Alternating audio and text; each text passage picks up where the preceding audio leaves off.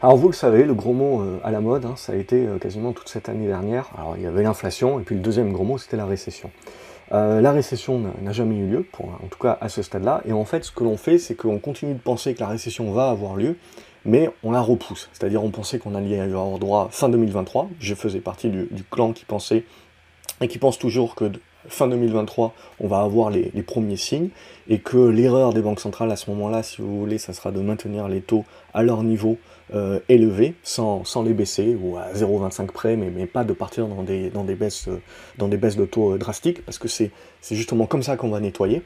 Euh, et donc du coup, ben, on, repousse encore de, on repousse encore de 6 mois. Pour la majorité des gens, vous voyez, 50% de, de gens pensent qu'on va y avoir droit euh, au premier semestre 2024. Euh, Mais la question, si vous voulez, c'est pas récession ou pas récession, c'est euh, globalement, est-ce qu'elle sera forte ou pas, ou pas forte? C'est ça qui est, surtout important. Et pour répondre à ça, je pense, il faut regarder le consommateur notamment le consommateur américain. J'avais passé, je sais plus, un année, un année et demi, les, gens aiment bien, aiment bien réduire souvent tout ce qui est dit sur, sur, sur, les vidéos à un ou deux éléments. Mais pour celles et ceux qui se souviennent, j'ai toujours parlé de la force du consommateur et de bien à côté de tout ce qu'on essayait de nous faire peur, vous savez, sur le fait que tout le monde est endetté, etc., patati patata, avec la remontée des taux, ça passera pas, c'est bien de faire le parallèle également sur, ok, il y a eu euh, une, croissance de l'endettement, c'est vrai, mais vous avez eu une croissance supérieure des actifs. Donc n'oublions pas, si vous voulez, en face de la dette, on doit mettre des actifs. Et ces actifs-là, vous voyez, pour le consommateur, enfin, regardez la, taille euh, de, son bilan de dette par rapport à la taille de son bilan euh, d'actifs, il est énorme. Et surtout, il est beaucoup mieux pondéré que ce qu'on pouvait avoir pendant les subprimes. C'est-à-dire qu'aujourd'hui, vous n'avez pas l'essentiel qui est fait par l'immobilier.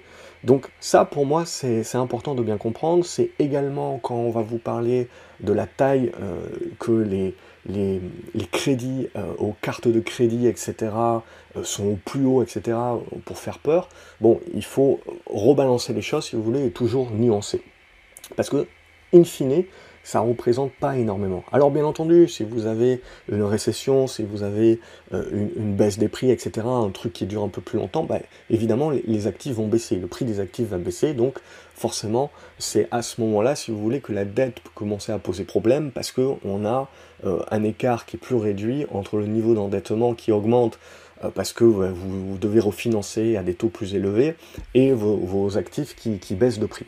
Mais c'est bien pour comprendre aujourd'hui la, différence que vous avez et pourquoi le, cycle est aussi long, si vous voulez, et la récession est, poussée à plus tard, c'est que vous avez des entreprises et un consommateur qui sont en meilleure santé qu'ils ne l'ont jamais été.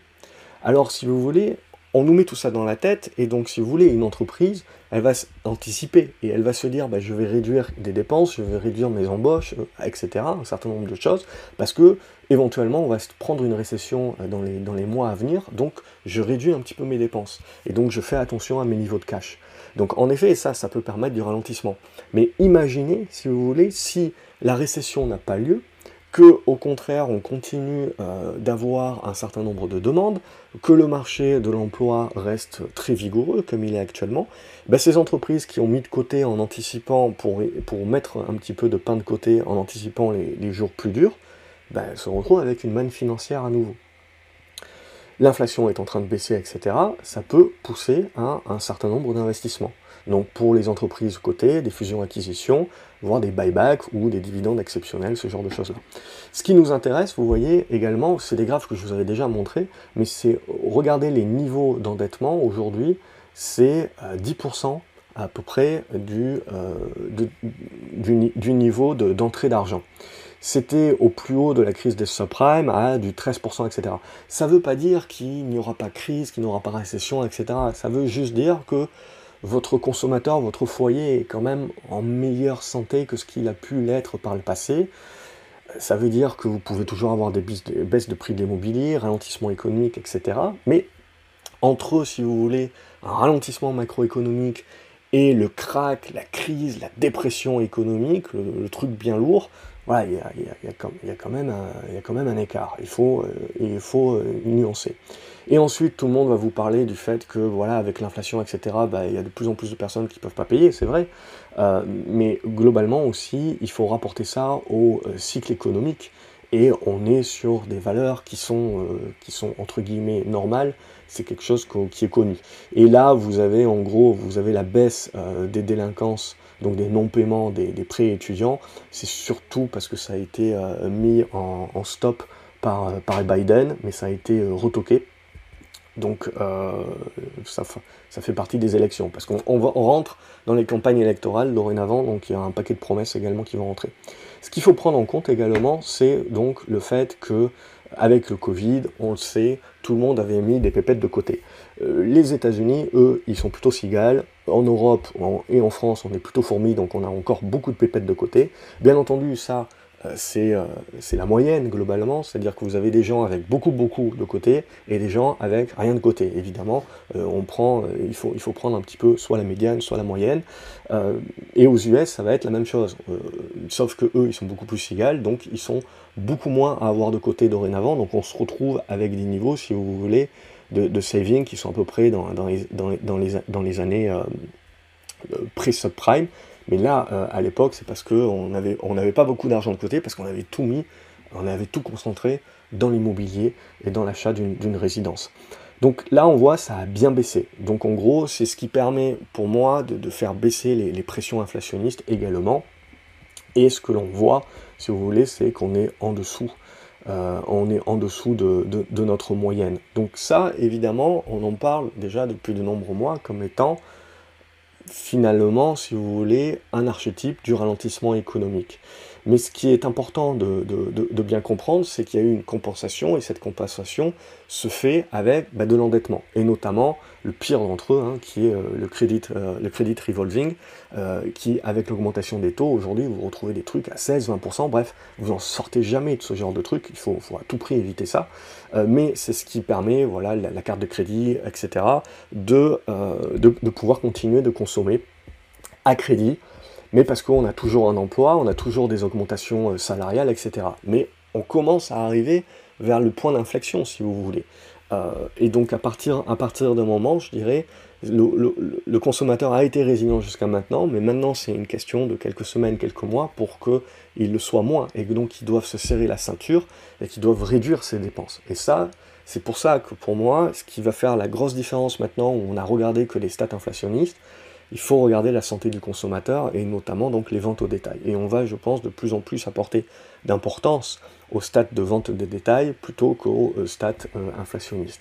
Et ce qui va être le plus important, c'est que justement, on a besoin que ce consommateur un petit peu euh, galère un petit peu plus, que l'économie galère un petit peu plus pour achever l'inflation. je rappelle que l'inflation, pour l'instant, baisse essentiellement. Alors baisse, on va dire il y a une moindre inflation, parce que vous avez, une déflation au niveau des prix de l'énergie.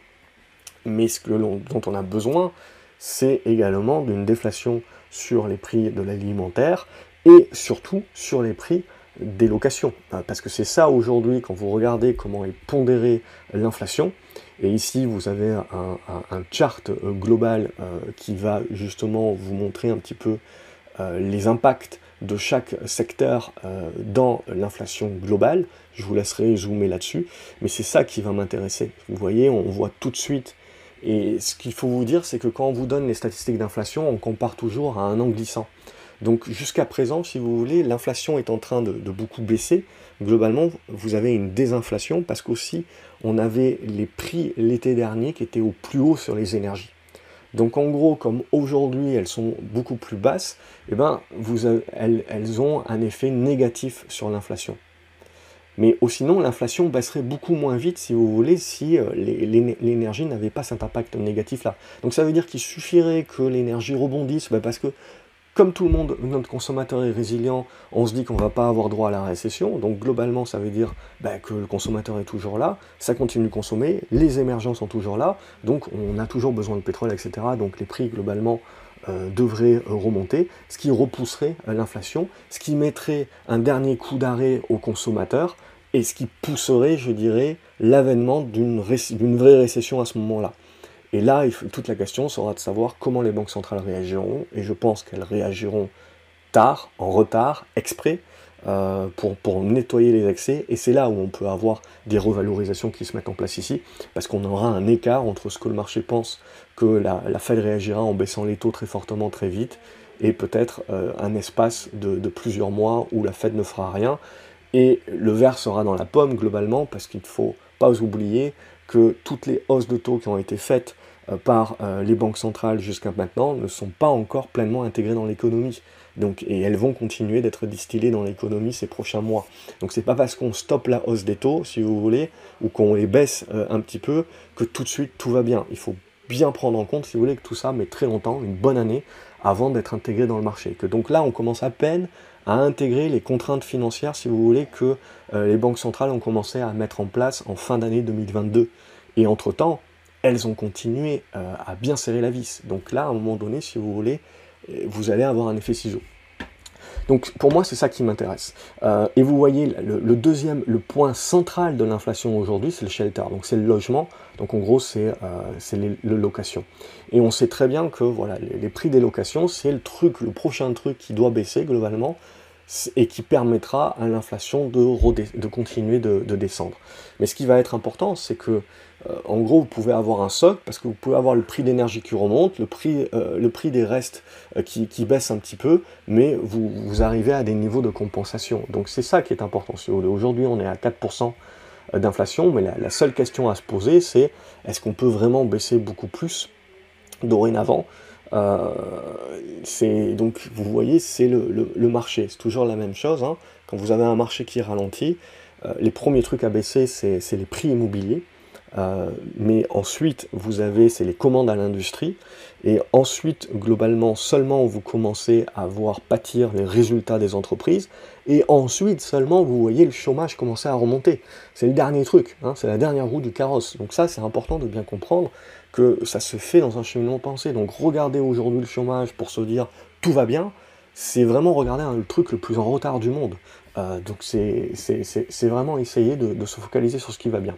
Et ici, vous voyez, vous avez les contributeurs donc euh, à, l'inflation, euh, mais on va rentrer un peu plus dans le détail au niveau des services, parce que le truc aujourd'hui qui continue à inflater, c'est le service.